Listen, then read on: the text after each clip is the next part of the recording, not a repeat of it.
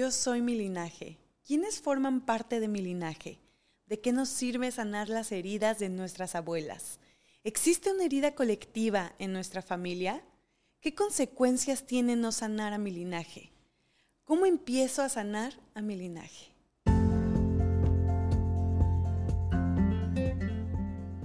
Somos Erika Juárez y Alison Arellano, dos mujeres llenas de energía, de ideas, intentos fallidos y muchas, muchas ganas de, hacer, que, suceda.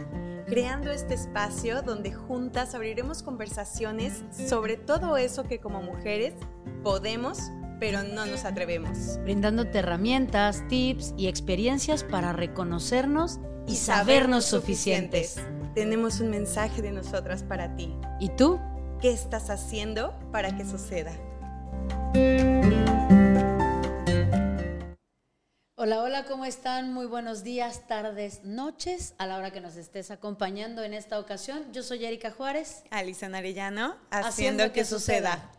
Muchísimas gracias por estar un episodio más con nosotros y hoy tenemos un súper capítulo donde voy a ser yo la invitada. porque creo que es tu tema, o sea, el sanar nuestro linaje, quiero decirles, y para quien no sepa, Erika hace uno de los retiros más bonitos a los que he ido, un, un retiro muy completo, muy, muy completo, porque no nada más es la conexión en un grupo de mujeres, contenido por mujeres, eh, que, comparte mucho con esta selva de de Puerto Morelos, el lugar, la atención, la energía, el temazcal, eh, quien guía el temazcal, las palabras que da. Yo creo que de verdad es, es una sanación demasiado profunda la que se trabaja ahí y creo que sí merece totalmente uno o varios episodios. Y que aparte ya estamos a próximas fechas de que sea, ¿cuál edición? La cuarta generación. La cuarta generación edición, me quedé con el capítulo pasado de las temporadas. Pero sí, justamente, yo estuve el año pasado que llegué al retiro. No, fue este año, pero en este marzo. Ok, yo pensé que lo hacías cada octubre. No, marzo y octubre. Marzo, y octubre, ok. Y que independientemente de, o sea, del retiro, que sí, pues bueno, al final justo ha sido uno de los temas que, que la vida me ha ido llevando a trabajar por mi propia historia, creo que es más bien justo eso, ¿no? Como el, darnos em, el permiso de entender que no soy solo yo aquí como botado justo en el monte y ahí como cabra y sola, ¿no?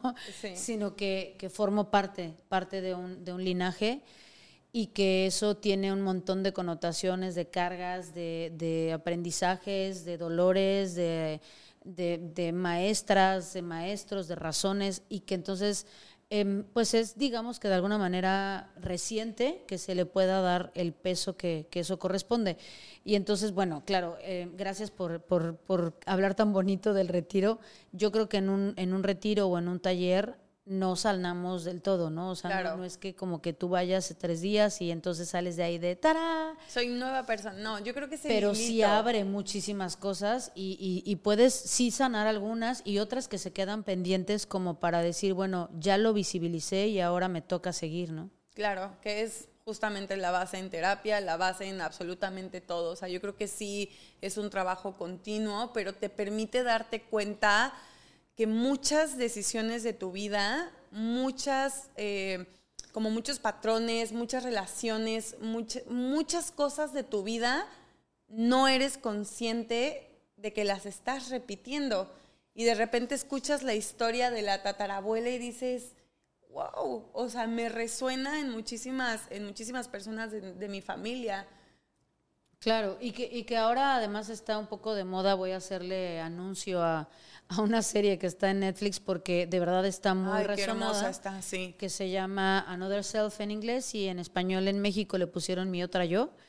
Eh, hay mucho de ahí que rescatar, claro, también hay que ser conscientes que está novelada para que pueda atraparte también y ser una serie de Netflix, ¿no? Sí, sí, sí. Eh, plantean justamente todo este tema de la herencia, del, del, linaje, de todo lo que puedes desconocer de tu propia historia y del impacto que eso genera al, al ser desconocido, justamente al no estar abierto a la verdad y lo trabajan a través de algo que se llama constelaciones, que en algún punto hablaremos de eso porque no del todo coincido con toda la técnica, pero al final sí hay parte, gran parte de ello que al, al ponerlo en la luz, entonces podemos sanar cosas que ni siquiera sabíamos que, que formaban parte de nosotros, ¿no? Y yo te quería preguntar, Eri, yo creo que primero, ¿quiénes forman parte de este linaje? O sea, ¿hacia dónde yo puedo empezar a ver la línea para hasta dónde llega? Claro. Justamente creo que cuando nosotros podemos ver, yo digo que es como la ley del avión, ¿no? Cuando vemos a, a los que están en las alitas, que serían como nuestros, nuestros pares, eso eh, serían nuestros hermanos, eh, los que con los que crecí dentro de una familia, así, principalmente hermanos, primos, que digamos que están como al mismo nivel, ¿no? Y luego los que están hacia arriba, que serían obviamente mis papás de inicio, y hacia abajo, si es que yo eh, tengo una pareja, estoy casada o tuve hijos, mi descendencia o la que pretendo tener. Y entonces a este primer como nivel le llamamos generación, simplemente es como tu familia generacional, porque es la que está viva y es de la que provienes y con la que convives, digamos, en el, en el día a día aún. Pero además tenemos la transgeneracional, que es la que está muerta y que forma parte de la línea que, que sigue hacia arriba, de donde venimos todos, ¿no? y parte de ellos también eh, le puedes conocer o llamar como ancestro, pero en algunas divisiones los ancestros más bien son esos que em, son hasta cuatro o cinco generaciones arriba, que hay mucho de ellos que ya no se conoce, que más bien es como el mito y ya está como muy lejos esta historia, que difícilmente podrías obtener información de ellos, pero que al final existen, ¿no? Claro, y que tienen un impacto en en nuestra vida. ¿Y cómo empiezo? O sea, ¿cómo, cómo se... Bueno, la pregunta sería, ¿de qué nos sirve sanar estas heridas? Bueno, primero tendría que em, como evidenciar que existen heridas o no, o qué, o cómo, ¿no? Porque claro, el tema es que a veces como que no nos damos cuenta que las historias, de la historia, de la historia, de la historia, tienen justo esto que llamamos patrones familiares. Entonces, cuando empezamos a, visibilizar el, abuelito, la tía, el primo y a ver, y entonces hacemos un mapita que le llamamos genograma, que es justamente dibujar a los miembros de la familia. Los cuadritos son los hombres y los circulitos mujeres. No tienen nada que ver con nada de género ni nada, simplemente para poder distinguirlos. Y el triángulo son los eh, embarazos donde todavía no sabes el género del, del bebé y o que mueren sin que sepas qué, era, ¿no? Entonces empiezas a dibujarlos justo para poder identificar y poner sobre, sobre plano eh, quiénes eran, quién se casó con quién, cuántos se divorciaron, quién se fue, el que se fue por cigarros y no regresó, el que tenía alguna adicción, el que eh, no tenía dinero, el que tenía mucho dinero, al que no le, robaron la herencia, el que era veterano de guerra, el que es sobreviviente de guerra, el que y entonces empiezas a hacer las historias y aparte es tan bonito como poder plasmarlo y darte cuenta de todo lo que ha sucedido en, la información transgeneracional para que tú llegaras aquí. Yo tengo una frase que me gusta mucho y que, que, me la llevo en el corazón al retiro, que es, somos el producto del amor de miles. Porque poder hacer esa conciencia de cuántas personas tuvieron que estar juntas para que tú pudieras llegar aquí, es impresionante. Tantas cosas que tuvieron que pasar. Oye, y, y, por ejemplo, obviamente el retiro se llamaba Sanando mi linaje femenino y obviamente trabajamos únicamente toda la parte femenina de nuestro linaje, ¿también se sana la masculina? Claro, lo que pasa es que cuando vamos haciendo este familiograma o genograma, vamos entendiendo como el hilo, ¿no? De alguna manera, cuando nosotras como mujeres vamos sanando el linaje femenino o la intención de por qué hacerlo desde ese lugar, es porque en, en, la epigenética se ha demostrado que hay una partecita chiquitita en la célula que se llama mitocondria. En esa parte está toda la información, literal toda la información de los ancestros. Por eso existen estas pruebas eh, genéticas donde puedes tú mandar una prueba de tu saliva y así, y entonces pueden decirte, ay, eres 20% africano, 50% europeo, español y 2% marrueco, ¿no? porque está, está en la información de la mujer. Pero ¿qué pasa? Que al final para que esto se active necesita un esperma. Y entonces no es como que esta parte no sirva, ¿no? O no tenga nada, sino que eh, el óvulo en, la mitocondria tiene toda la información. Y llega el, esperma, y él es el que lo activa. Y entonces, si lo vemos desde ese lugar, le debemos al masculino todo lo que somos. Y yo espero que quien me esté escuchando y sea feminista y tal no lo tome personal y no vaya a sonar así como súper de, ¿cómo que yo le debo todo? Pero la realidad es que este mundo es dual y entonces de nada serviría un óvulo ahí si no hay un esperma que lo fecunde. Y entonces el tema es que quien tiene toda la información es el linaje femenino. Pero entonces cuando yo hago ese, ese, ese hilo conductor, estoy sanando a los dos. Porque el tema es que ese linaje femenino requirió de un linaje masculino para que se diera, si no, no existiría. ¿Cómo se llama la que nos dio el temazcal? Naima. Naima, qué mujer, qué palabras y precisamente eh, lo que nos dice en, la danza que hicimos antes, bueno, más bien es como el pequeño ritual antes de, entrar al temazcal. Y, y, cómo nos platica de esa energía masculina y de esa energía femenina y ella está rodeada de todos sus, de todos sus compañeros hombres que son quien pone las piedras adentro del temazcal, quien, quien la acompaña en la música. El amor y la ternura con la que se hablaban en, en con la que la soportan, ¿no? Exactamente, ¿no? Fue tan bonito y fue como, ay, no sé, demasiado empoderante entender que ese sería el objetivo de cualquier movimiento, de, de cualquier lucha llegar a esa conciencia de decir, nos necesitamos y nos necesitamos sanos y nos necesitamos en amor. Pero bueno, creo que se da para... Claro, porque el tema entonces es integrar, o sea, pareciera que a lo mejor no fue tan, tan claro, pero el tema es que si tú vas sanando al femenino, integras al masculino. Claro. Y entonces estás haciéndolo para ambas partes, pero podría haber en efecto un, un retiro específico para lo masculino, por supuesto. Pero bueno, regresando justo a, la pregunta inicial, entonces el tema es que entre todas estas historias, todas las familias tenemos secretos. En todas las familias hay un familiar que fue o alcohólico, o que tuvo hijos fuera del matrimonio, o que hizo algún fraude, o que estuvo en la cárcel, o que cometió incesto, que violó a alguien, como, ¿sabes? Todas estas historias que al final justamente por lo que implica moralmente no se hablan. Y entonces se huele, se siente, los secretos se, se huelen. Es como que algo, y decimos incluso, algo no me huele bien. Es que yo sabía que no, no formaba parte, pero no, no, sabía por qué. Claro, es adoptado. Es que, ¿no? Y entonces, de, de, velar estos secretos familiares, lo que hace es dar la oportunidad de que no se repitan. Todo lo que no se sana se repite. Y se repite en, copy-paste, ¿no? O sea, por literal, o en la polaridad. Por ejemplo, si hay un papá alcohólico, entonces puede haber un, un hijo o un nieto que más bien aborrece el alcohol. Y lo que pareciera hacia afuera es, claro, lo que pasa es que lo sanó, no lo sanó. Le tiene tanto miedo porque lo tiene ahí integrado que más bien lo repele. Eso no es estar sanado. Y entonces puede haber eh, quien consume igual que el abuelo o el papá o tal, y el que no quiere nada que ver con eso, pero porque no está sanado. Entonces, todos los temas que tienen que ver con abundancia, con dinero, con, las infidelidades, con em, la infertilidad, con eh, la violencia, con, son transgeneracionales. Entonces, ¿cuál es la importancia de sanarlo? Eso, justamente que yo no puedo cargar con lo que está atrás de mí. A mí no me toca cargar ni sanar mi linaje. Por eso el nombre que yo utilicé fue reconciliándome, porque yo no puedo sanar a los que están atrás de mí.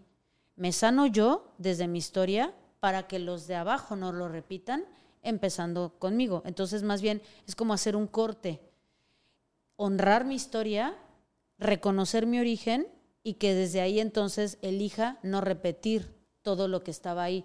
Pero a veces cuando ni siquiera lo sé, ¿cómo, cómo hago para frenar algo que no conozco? Sí, que no eres consciente. Así de, es. del por qué tantas decisiones, cuántas, o sea, yo me acuerdo cuando estaba haciendo el retiro y, empiezas a hacer conciencia de esa historia y decir, ah, todo lo que dije que no sería, lo estoy diciendo de esta manera. Y si no lo sano, lo veo en mi hermana y lo voy a ver en mis hijas. Se, se da. ¿Y qué pasa con los hombres, por ejemplo?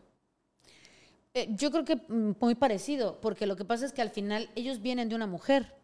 Entonces, toda la información, pues de todas maneras también está heredada. Lo que pasa es que es como si la carga estuviera en, la mitocondria de, la célula, en, el óvulo, pero ellos al final pues también vienen de, una mujer. Más bien es que ellos activan esa información, pero no es que ellos no, la tengan, solo es que no la cargan. La carga la mujer como, como carga a un bebé, como, ¿sabes? Entonces, más bien es que ellos tienen también toda esta herencia, pero son quienes activan. Entonces, obviamente también ellos repiten patrones, también ellos vienen cargando toda esta información. Em, y, de, ambas partes, tanto hombres como mujeres, tenemos la, información pues de nuestro árbol completo, ¿no? De la mamá y el papá, eh, eh, o sea, de, mi mamá y de mi papá, y de la mamá y el papá de mi mamá, y la mamá y el papá de mi papá.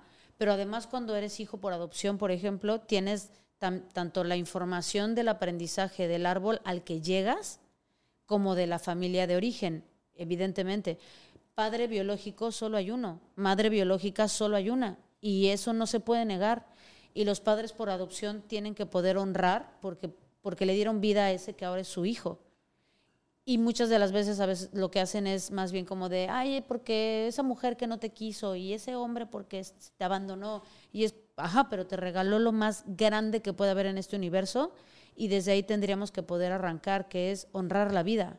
Claro nada más por eso ya tengo mucho que agradecer. Cómo hayan sido, qué hayan hecho, eso es otra historia y poco a poquito irlo como abriendo, pero los hombres creo que justamente tienen mucha em, herencia mal aplicada, que es lo que los ha llevado a que desde la energía de lo masculino de alguna manera se comporten como lo hacen, porque transgeneracionalmente fueron como, tras, como deformando lo que implicaba proveer, lo que implicaba cuidar, lo que implicaba dar vida, lo que implicaba desde el, desde el masculino plantar una semilla.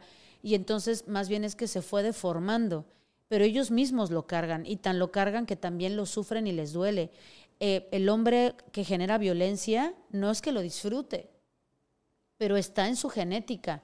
Y en su genética no me refiero solo a su ADN, sino a esta información transgeneracional que por qué, por qué mandan a los hombres a la guerra y bueno, ahora hay mujeres que también ya se pueden enlistar en algunos países, pero normalmente, o sea, en, la, historia, ¿por, qué, ¿por qué mandaban a los hombres a la guerra? Porque tienen esa información en su gen. Y entonces, claro, ¿cómo, ¿cómo hago para que eso tenga un lugar funcional, entre comillas, para, para ejercerlo? Pues vete a la guerra, ¿no? Pero cuando eso no tiene dónde echarse, porque ya no tengo que salir a corretear un mamut, pues ¿qué hago, no? y entonces empiezo a repetir ciertas cosas que justamente ni yo tengo claras ni conscientes, donde desde mis inseguridades, desde mis propias heridas, desde mis interpretaciones, la manera de poder lograr e, esa salida de esta energía es, es pues violentando, mancillando, eh, sometiendo pero no es como que de alguna forma lo elijan conscientemente. Yo, yo soy fiel creyente de que eso no es así.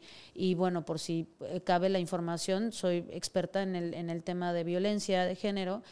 Y no lo digo solo desde una percepción, vamos, ¿no? Bueno, eso decir experta me suena un poco raro, pero vamos, estudié eso, ¿no?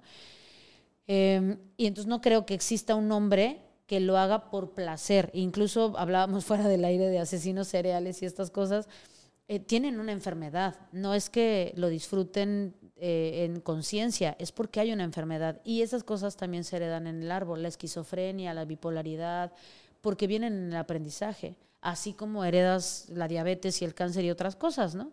Entonces, el miedo a la pobreza, el miedo al éxito, el miedo a ser visto, todos los hombres son iguales, todas las mujeres sirven solo para dar hijos, eso es aprendizaje.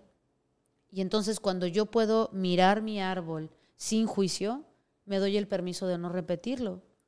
Y entonces si tenemos eh, una herida colectiva en la familia, si crees que, que venimos como a sanar algo hasta que una generación dice, güey, ya, hasta aquí alguien se tiene que dar cuenta y tenemos que parar de, lastimarnos o de repetir esto que nos está pasando? Qué buena pregunta, porque la verdad es que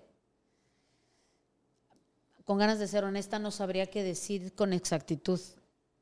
Desde lo que he visto, por lo menos más bien con, con los em, pacientes que atiendo, con la gente que va al retiro, podría decir que sí, pero se va transformando generación a generación. Por tu ejemplo, propia historia. Sí, por ejemplo, eh, yo, mi abuela fue mamá soltera. Eh, la mayor de cinco o siete hermanos, la verdad es que ahorita ya no me acuerdo cuántos hermanos eran, ¿no? Pero fue la mayor. Y eh, crió a todos sus hermanos, casó a todos, y la más chica y ella son mamás solteras. Mi mamá fue mamá soltera de mí. Y después mi hermana es mamá soltera. Y literal, mi mamá me tuvo a los 19 y a los 7 años tuvo a mi hermana. Y en otro episodio justo yo compartí que tenía dos actas. Y entonces mi hermana cuando se embaraza fue poquito más grande que mi mamá, se embaraza a los 21 y a los 7 años y cachito tuvo a mi sobrina, la, la siguiente, la segunda. Y entonces también mi sobrina la grande tiene dos actas. Entonces yo le decía, es que tú eres la evidencia de repetir literal, ¿no? Pero ella no se daba cuenta. Y sin quererlo en las palabras, ella me decía, es que tú eres hija de mi abuela y yo soy hija de mi mamá. Y, y, en la realidad es que eso era como lo que se transmitía en la familia, como de tú no te pareces a mí y tú no te pareces a tal. Y entonces, claro, mi mamá no parecía hija de mi abuela, era como si fuera mi hermana y menor, ¿no? Entonces más bien era como si mi abuela fuera mi mamá luego seguía yo, luego mi mamá y luego mi hermana. Al grado tal de que cuando mi hermana se embaraza, se juntaron mi mamá y mi hermana para darme la noticia a mí. ¿De qué va a decir Erika de que esté Jessie embarazada, no? Y entonces, claro, ir acomodando el, el, el, el lugar que le toca a cada quien ha sido tan importante porque es regresarle el poder a la, a la persona que le corresponde. Y entonces, muchos de nosotros tenemos problemas con nuestras mamás principalmente. Claro.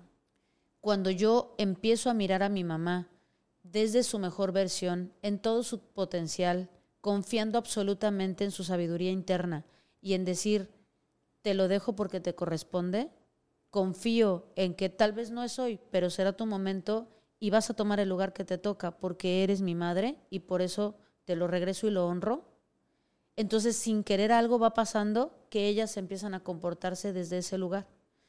Cuando yo te quito el poder y digo, claro, no sabe, no hace, no esto, no lo otro, es que no sirve para nada, es que ni parece mi mamá, claro, también por amor a mí se comporta así y entonces parecía que yo tenía una hija cuando no era así.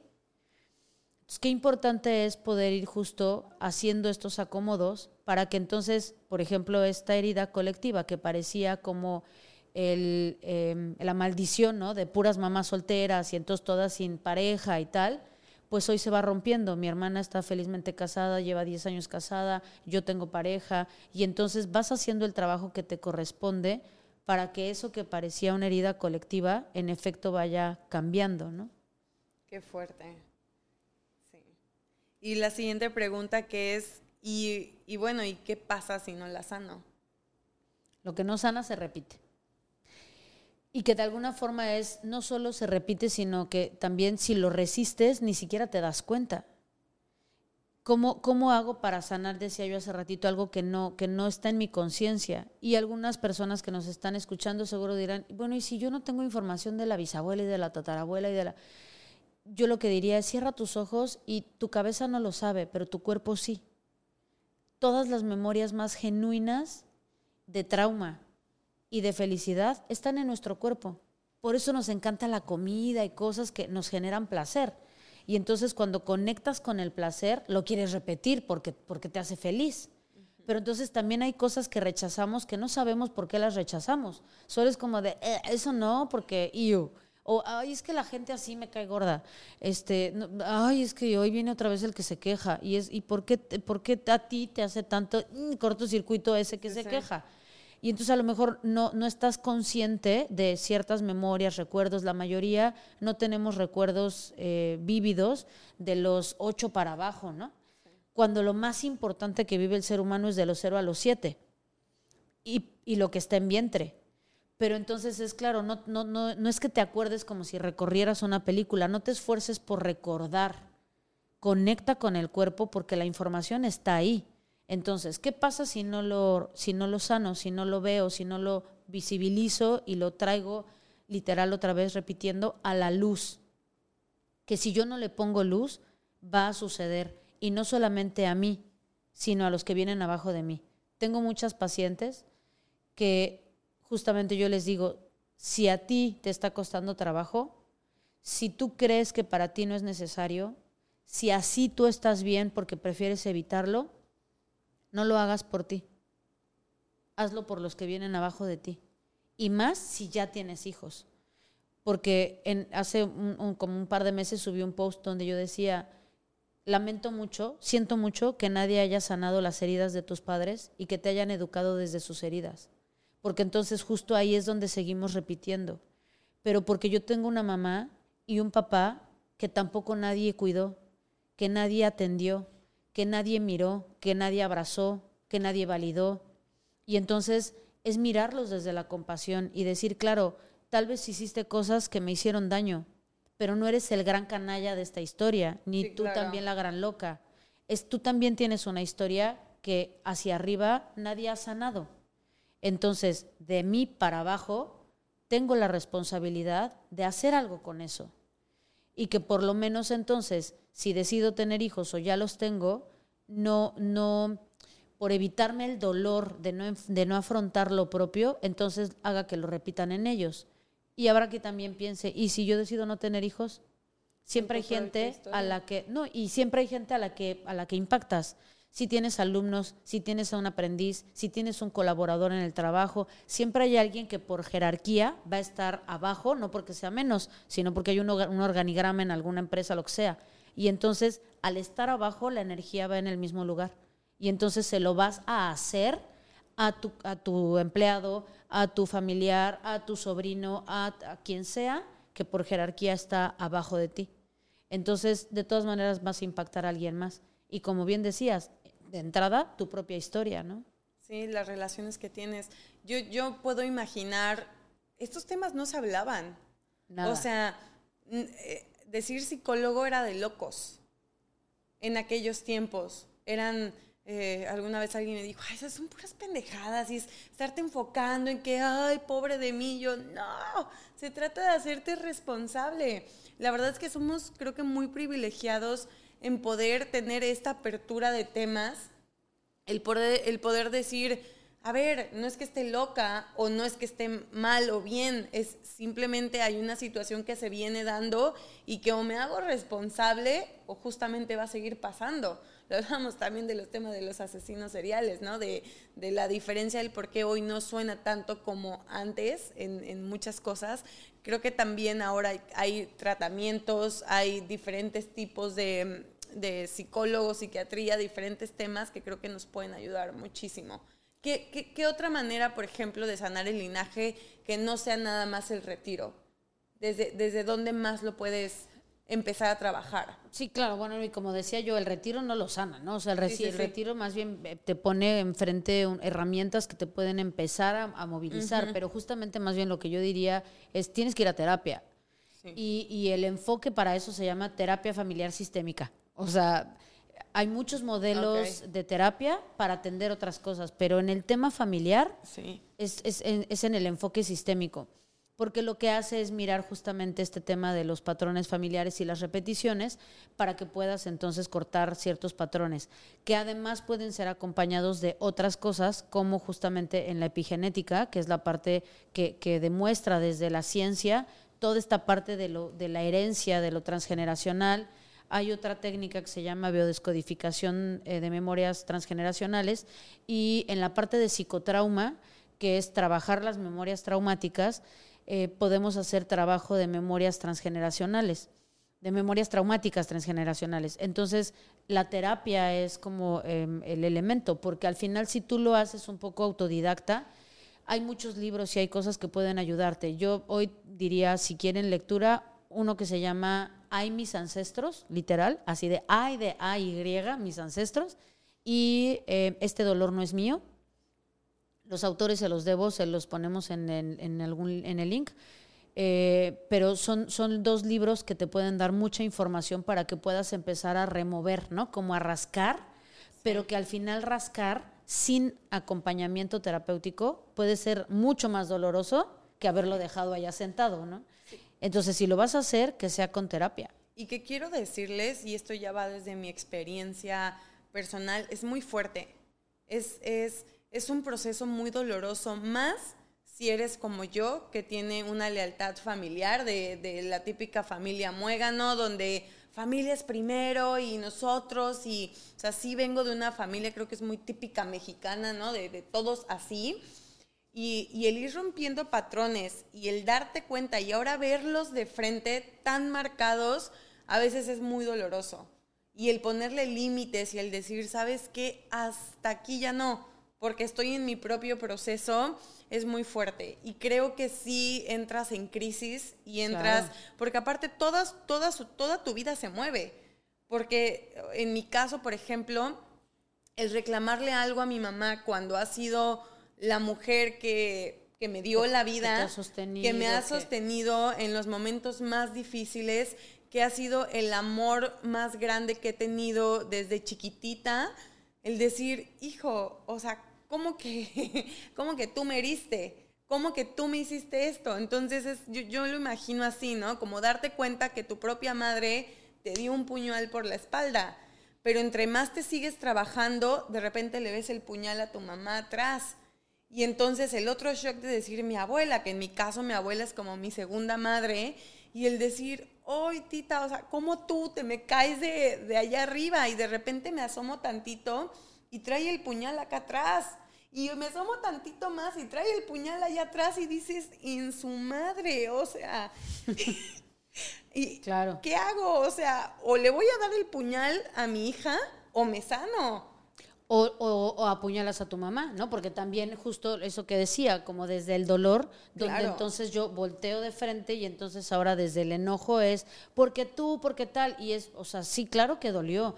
Yo, yo siempre, eh, cuesta mucho trabajo decir, en efecto, tiene nombre y apellido. Fulanita me hizo tal, fulanito tal, porque además ahora en esta cultura de, ay, no te victimices. Ah, sí. Entonces nadie tiene derecho a decir porque tú me hiciste, cuando en realidad es que es descriptivo, es neutral y objetivo.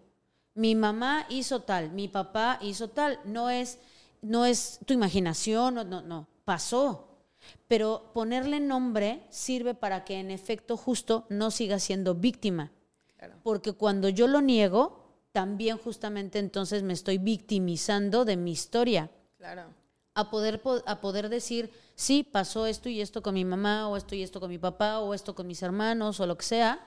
Y entonces ahora soy yo quien tiene el poder y el control de hacer algo con esa información. Y nos da tanto miedo justamente hablar mal de nuestra familia, que eso es lo que nos, nos tiene tan atorados. Entonces tenemos que poder descubrir a Bruno que si se acuerdan de la película de Encanto, justamente es que es el personaje que evidencia el secreto familiar. Y yo no sé si se habían percatado, pero si no, pues sirve para que vayan a verla otra vez, ¿no?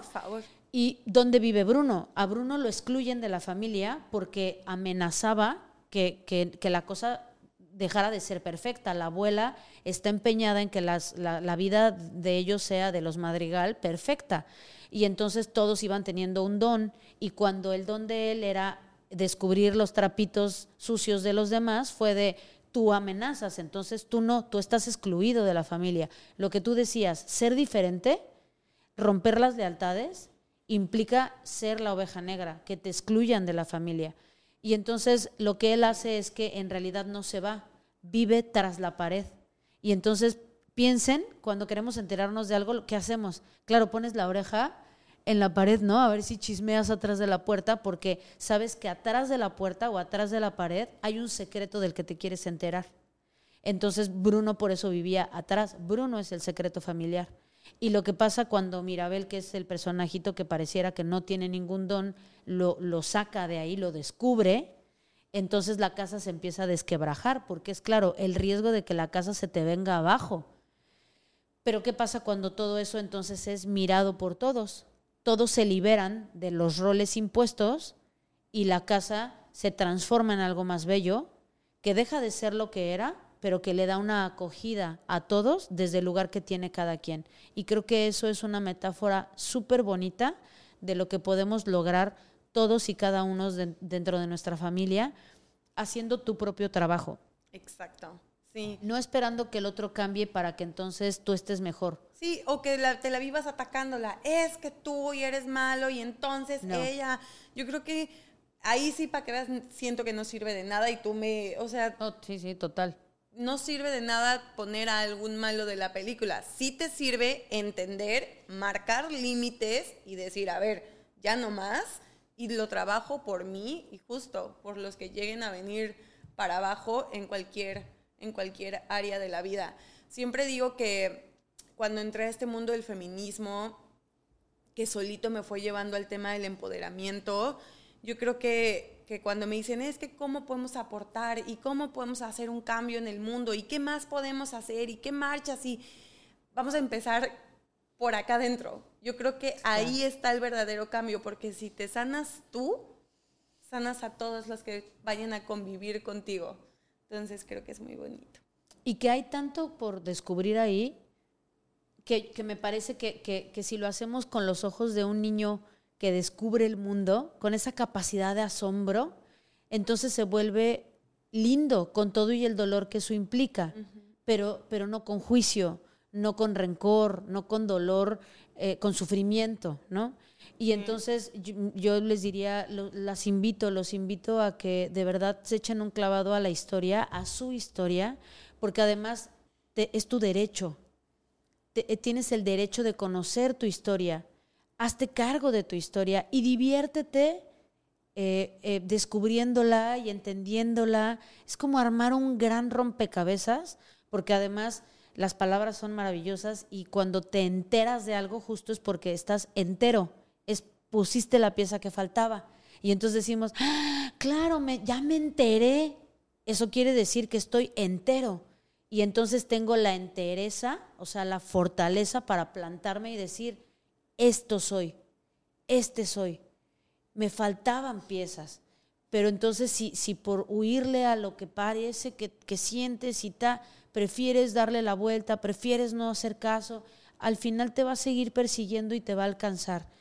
Si tienes broncas de lana, si tienes broncas de éxito, si tienes broncas con el fracaso, si eres perfeccionista, si tienes temas de infidelidad, si tienes temas de miedo al compromiso, si tienes fobias eh, que no entiendas por qué y de dónde vienen, eh, si tienes enfermedades crónico-degenerativas que pareciera que a toda la familia le cayó la maldición, aunque pareciera que las enfermedades se heredan, ve a revisar tu árbol porque estás cargando dolores y cosas que no te tocan, que no te corresponden, pero que porque nadie les ha puesto luz, las estás repitiendo. Y entonces suelta lo que no es tuyo, regrésalo con amor a donde toca y hazte cargo de ti.